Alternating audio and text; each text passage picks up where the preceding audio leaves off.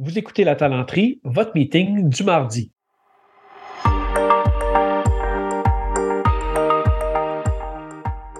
Bon mardi, bienvenue à ce nouvel épisode du podcast de La Talenterie. Vous avez remarqué que d'habitude, on dit bon vendredi et qu'on publie les vendredis. Donc ça, ça va se maintenir, simplement vous rassurer. On va continuer à parler du monde du travail de façon générale, à explorer avec des experts de domaines variés, des chercheurs, des consultants, name it.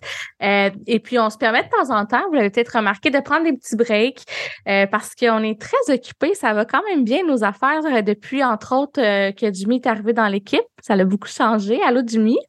Allô, allô? Jimmy, vous avez déjà entendu sur le podcast, qui est mon associé. Euh, on a eu un gros automne. Très gros. Oui, absolument. Il n'est pas fini, mais on, c'est ça, on devrait arriver à Noël en même temps que tout le monde. Exact. le pire, c'est qu'on a plein de super bons contenus qui sont déjà prêts pour les gens. Tu sais, on s'est permis de prendre un petit euh, pas de recul. Dans le temps des fêtes, on va prendre ça relax aussi. Mais là, euh, à, cause qu'il y a un changement législatif, on s'est dit, OK, ben on va lancer euh, le format du mardi tout de suite parce qu'il y avait vraiment une pertinence là, pour nos auditeurs. Il faut dire qu'on se fait demander souvent, ah, tu sais, c'est super d'avoir des entrevues, mais les gens aimeraient ça qu'on partage un peu plus notre expertise. Parce que dans notre public sim, sur le podcast, il y a beaucoup de RH, il y a beaucoup de dirigeants. Euh, fait qu'on s'est dit, ben, tu sais quoi, on aime ça faire des podcasts, on aime ça jaser, on le fait anyway dans des formats différents. Vas-y, qu'est-ce que tu allais dire? Non, non, ben non, mais j'allais dire de toute façon, oui, effectivement, on aime ça. Puis souvent, on répond plusieurs fois la même question, tout ça. Fait que, tu sais, ça va juste être plus pertinent pour tout le monde. Puis, comme tu dis, comme tu viens de dire, c'est pas un effort de plus pour nous. C'est de trouver le temps, ça c'est sûr, mais on aime ça faire ça. Fait que ça va être, ça va être agréable. Exact. Ça va, c'est important de préciser qu'on va rester en audio. Là, on avait le goût de le faire en vidéo parce qu'on a beaucoup de clients qui se posent la question là, sur le sujet d'aujourd'hui, qui est par rapport à un changement législatif dans l'assurance emploi. Euh, fait mais puis juste avant de plonger dans le vif du sujet, euh, j'ai envie de, mentionner, on le redira aussi vendredi là, pour les auditeurs réguliers, euh, mais le format du mardi va avoir des fois des formats vigés du marché comme aujourd'hui, où on va parler de, de changements législatifs, de grandes études qui sont sorties, les, toutes les affaires qu'on lit euh, nous autres là, avant de se coucher le soir, parce qu'on on est un petit peu motivé. Euh, donc ça, on va le partager. Puis il va y avoir un format expertise où là, on va plus vraiment partager des, des aspects concrets RH, des exemples de situations qu'on vit avec nos clients en gardant la confidentialité, bien sûr. Fait que ça aussi, ça s'en vient. Pour aujourd'hui, changement législatif, on parle de l'assurance emploi. Oui, absolument, gros changement. OK. Premièrement, l'assurance emploi, peut-être juste un petit recap, pas mal. Tout le monde sait c'est quoi, mais tu sais, qu'est-ce que ce programme euh, ben, L'assurance emploi maladie, dans le fond, ça prévoit des prestations qui peuvent euh, durer jusqu'à 15 semaines actuellement, euh, qui couvrent 55% du salaire brut c'est une prestation qui est imposable, puis ça couvre un maximum de 638 euh, par semaine, euh, ce qui est un montant qui est indexé à chaque année. Là, mais cette année, c'est 638 dollars par semaine. Donc, il y a toujours une semaine d'attente. On se rappelle la fameuse semaine d'attente avant de commencer les 15 semaines, qui peut être annulée euh, quand on verse la banque d'heures de maladie d'une personne. Donc, si on vide la banque d'heures, ça peut annuler le délai de carence. Et là, les 15, les 15 semaines peuvent commencer tout de suite. Puis c'est ça, dans le fond, le changement de loi, là, c'est, euh, ça qui s'en vient. Oui, donc juste euh, repréciser, la base. Là, mais la base de l'assurance emploi et dans le programme d'assurance emploi, il y a des prestations spécifiques euh, pour quand les gens sont en invalidité. OK. Exact. Le changement, c'est la durée des prestations essentiellement? Oui, absolument. Ça passe de 15 à 26 semaines de prestation. Donc, c'est quand même une bonification qui est substantielle. Euh, mm-hmm. Gros changement qui a divers impacts. Le premier étant de bonifier la protection de ceux qui n'avaient pas du tout de régime d'assurance collective. Euh, donc, euh, mm-hmm. ça, c'est une grosse bonification. Pour ceux qui ont des régimes d'assurance collective, ben, il y a trois cas de figure qu'on va pouvoir voir ensemble, mais euh, là, ça, peut avoir certains impacts, mais globalement, c'est vraiment une meilleure protection pour ceux qui n'ont aucun autre filet social, si on veut, là, pour euh, en cas de blessure, maladie ou invalidité, appelons ça comme ça. OK. Tu as parlé de trois cas de figure. On va y aller un mm-hmm. par un. Là. On va essayer de garder ça le plus simple possible. Donc, si on a mm-hmm. un régime d'assurance collective dans lequel il y a des prestations d'invalidité de longue durée, mais pas de courte durée, comme c'est souvent le cas dans les plus petites organisations, euh, comment est-ce que ça nous impacte? Est-ce que vu qu'on n'a pas de courte durée, ça ne change rien ou il faut quand même y réfléchir?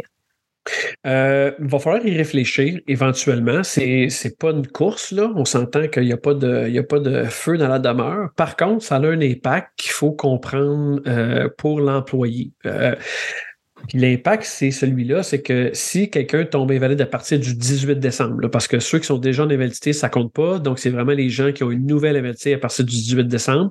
Le délai peut avoir jusqu'à 26 semaines de prestation. Donc, euh, si on a un délai de carence en assurance salaire de longue durée, donc notre régime de longue durée prévoit des prestations à partir de 15, 16 ou 17 semaines, par exemple, mais mm-hmm. ben là, on s'entend qu'il va y avoir un empiètement. Là. Il va y avoir il pourrait y avoir des prestations d'assurance emploi en même temps que l'assurance salaire de longue durée. Bien sûr, on s'entend que ce n'est pas possible. Alors, il faut que. Mhm. Euh, c'est pas possible dans le sens ça peut arriver, mais on n'a pas le droit. Ça peut arriver, mais on n'a pas le droit. Sous. Ouais, Exactement. Donc, l'assurance salaire de longue durée va être payable toujours quand il n'y a pas de prestation d'assurance emploi.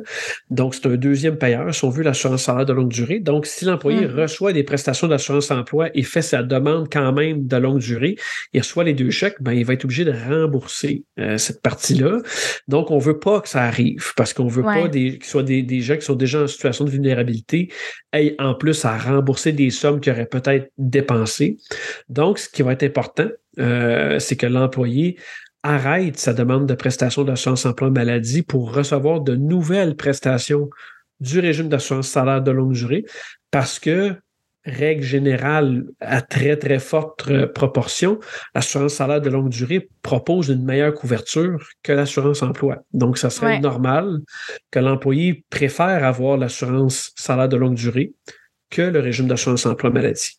Oui, puis là, c'est important ce que tu dis parce que si on se projette dans les souliers de l'employé, comme on jasait toi moi avant d'enregistrer, euh, si l'employé va déjà, il va pas bien, il y a, il des gens en situation de précarité, ça peut être tentant de se dire ah, je vais collecter les deux puis je rembourserai, même s'il comprend là, la nuance. Euh, puis aussi, ça prend un effort de gérer des papiers. Fait que là, tu sais, quand tu vas pas bien, mettons, tu es arrêté, c'est tentant de laisser aller les choses.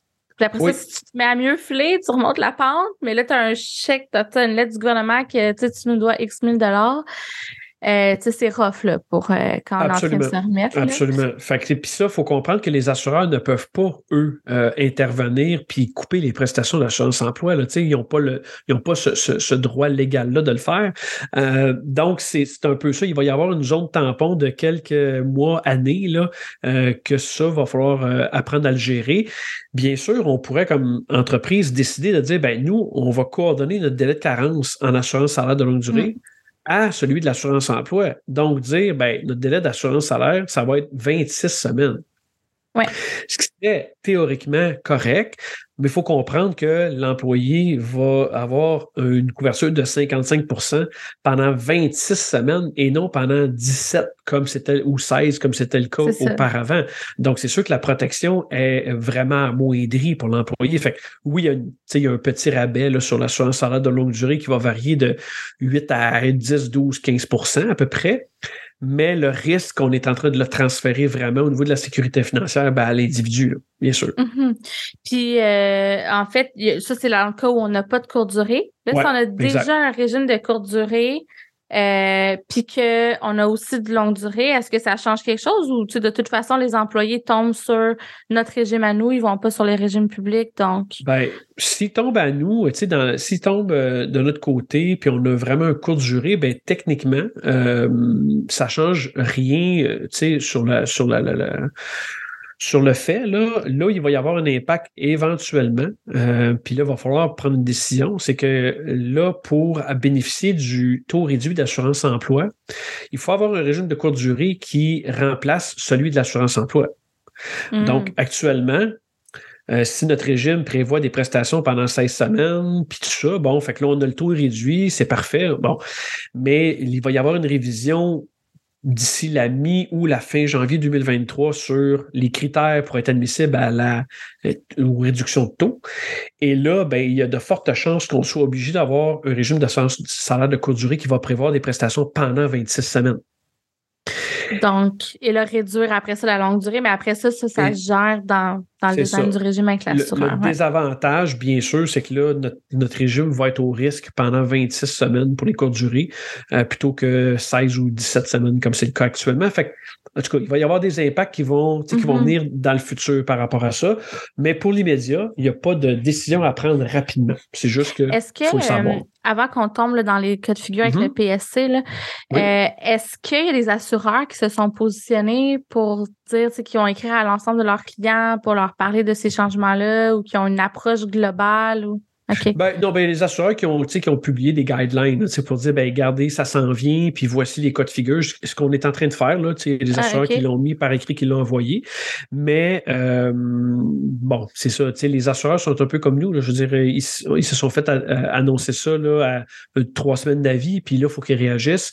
Donc, euh, tout le monde pose des questions, tout ça, fait que ça crée un engorgement au niveau des questions, bon, tout ça. fait que c'est pour ça qu'on trouvait la, on trouvait que c'était pertinent de, de, faire une publication là-dessus. là dessus est-ce que tu penses que ça va créer des délais ou des problèmes dans le service pour euh, les employés là, qui s'en vont en invalidité, de la confusion dans le système? De la confusion dans le système surtout. Euh, puis, tu sais, je, je, prévois là, euh, probablement 2023, là, euh, des problématiques au niveau des gens qui vont recevoir deux chèques.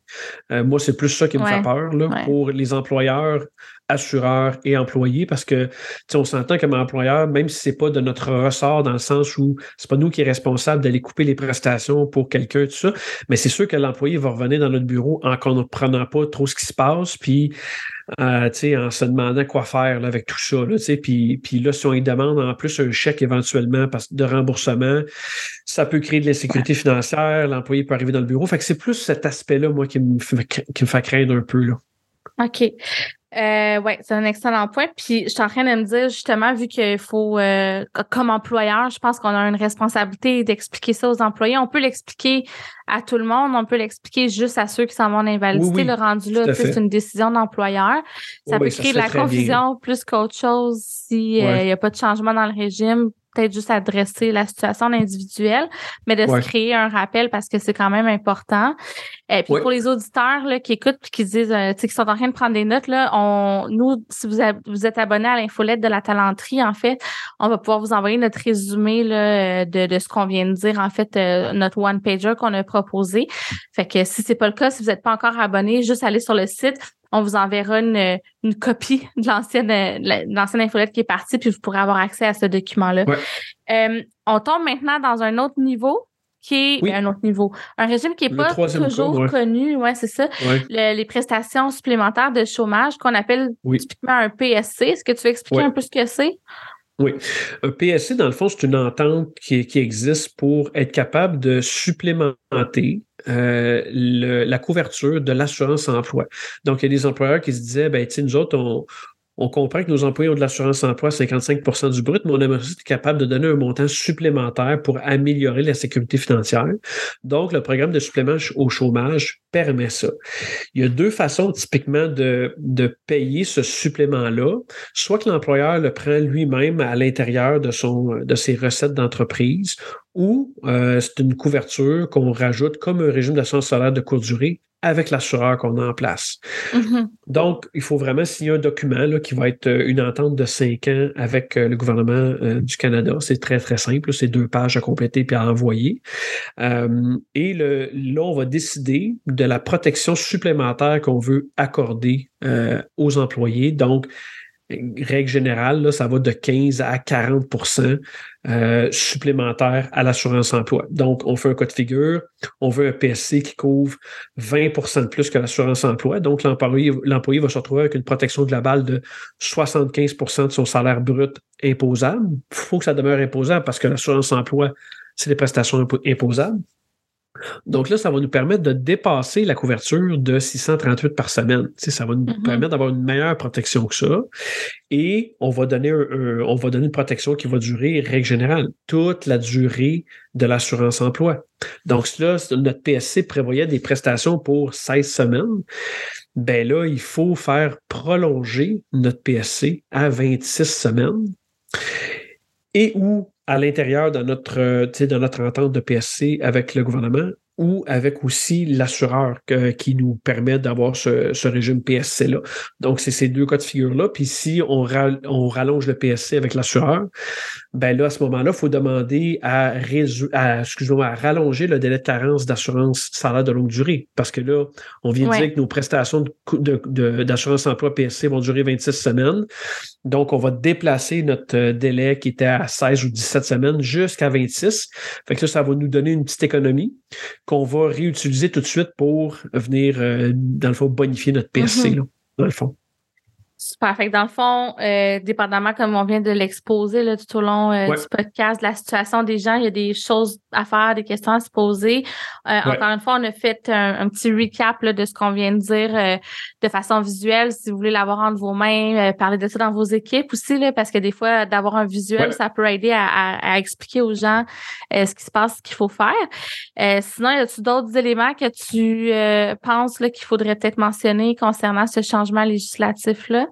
Euh, non, ah, sauf que euh, de rester vraiment très vigilant pour les cas d'invalidité que vous allez avoir à partir du 18. Moi, je dirais que dans vos procédures RH, là, avec les formulaires d'assurance, de, euh, les demandes d'assurance à l'assureur, je me mettrais un reminder dans notre dans la procédure, là, un gros sticker, là, ou peu importe, ou en tout cas, si vous avez ces papiers au PDF, là, mais trouvez une façon de vraiment pouvoir aborder cette situation-là avec l'employé parce que c'est pas de la faute de l'assureur ou pas qu'il va y avoir une double protection. C'est vraiment le changement de loi qui impose ça au marché. Donc, il faut vraiment rester vigilant parce que vous allez avoir ces employés qui vont revenir dans le bureau des ressources humaines, bien sûr, pour euh, euh, mm-hmm. avoir, parce qu'ils vont avoir besoin d'aide à gérer cette situation-là.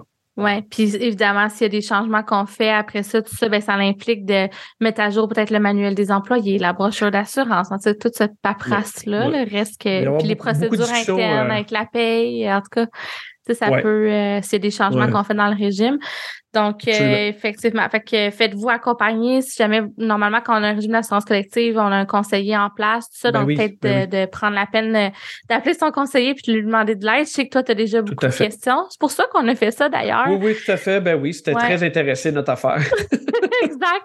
Donc, euh, merci à tout le monde d'avoir écouté. si vous avez des questions, des commentaires, n'hésitez pas si vous avez aimé ce format-là puis que vous trouvez ça cool mmh, qu'on vous partage notre expertise. Merci de nous le dire parce que ça risque qu'il faut préparer, prendre du temps, tout ça. Donc, on aime ça avoir de la rétroaction. Euh, si vous avez des, commentaires, euh, des suggestions, en fait, de thématiques que vous voudriez qu'on aborde, des choses que ça fait un moment, vous suivez la talenterie, vous dites ça, je le sais que vous êtes bon là-dedans, j'aimerais ça que vous en parliez, ben, gênez-vous pas. On va, euh, on va pouvoir adapter nos contenus. Puis sinon, ben, on se retrouve pour les épisodes réguliers du vendredi, ce vendredi. Fait que là-dessus, je vous dis merci beaucoup, puis à bientôt. bye. bye. À bientôt. bye.